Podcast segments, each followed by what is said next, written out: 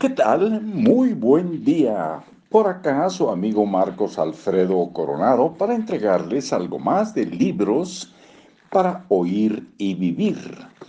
Leyendo Hábitos Atómicos de James Clear, un método sencillo y comprobado para desarrollar buenos hábitos y eliminar los malos.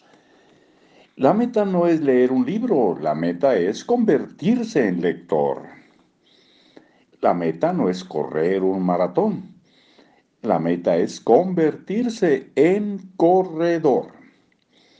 La meta no es aprender a tocar un instrumento, la meta es convertirse en músico.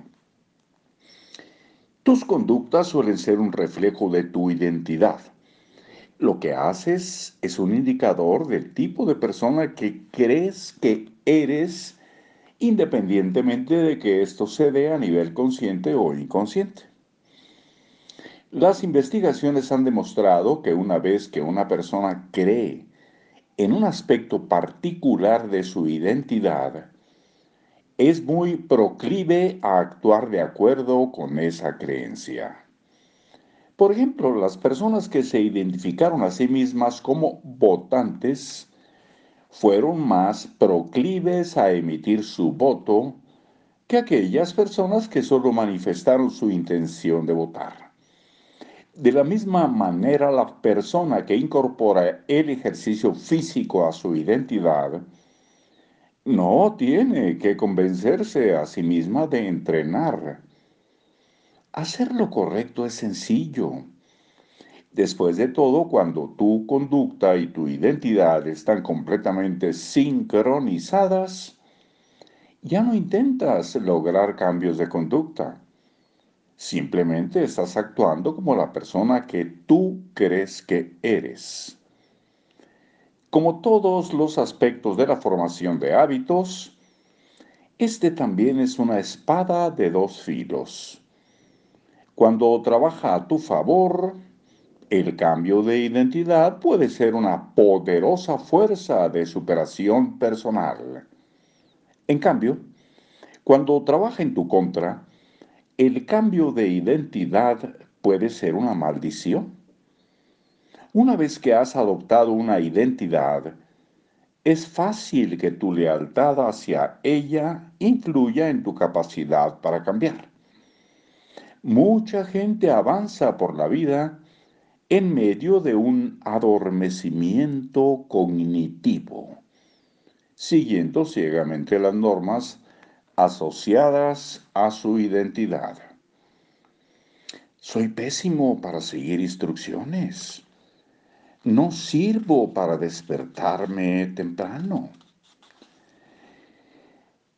Los términos inconsciente y subconsciente pueden usar indistintamente pueden usarse indistintamente para indicar la ausencia de conciencia o pensamiento.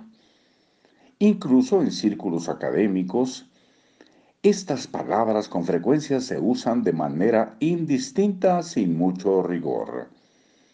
Yo utilizaré el término inconsciente porque es lo suficientemente amplio como para abarcar al mismo tiempo tanto los procesos mentales a los que no podemos acceder de manera consciente, como los momentos en los que simplemente no estamos poniendo atención a lo que nos rodea. Inconsciente nos da una descripción de aquello en lo que no estamos pensando de manera consciente. Página 52. Soy malísimo para recordar los nombres de las personas.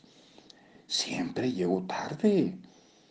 Estoy negado para la tecnología. Soy pésimo para las matemáticas y miles de variantes más. Cuando te has repetido a ti mismo una historia por años, es sencillo que te aferres a estas rutinas mentales y las aceptes como un hecho. Con el tiempo comienzas a resistirte a realizar ciertas acciones porque crees que no son parte de lo que tú eres. Se desarrolla una presión interna para mantener intacta la imagen de ti mismo y tú te comportas de manera consistente con tus creencias.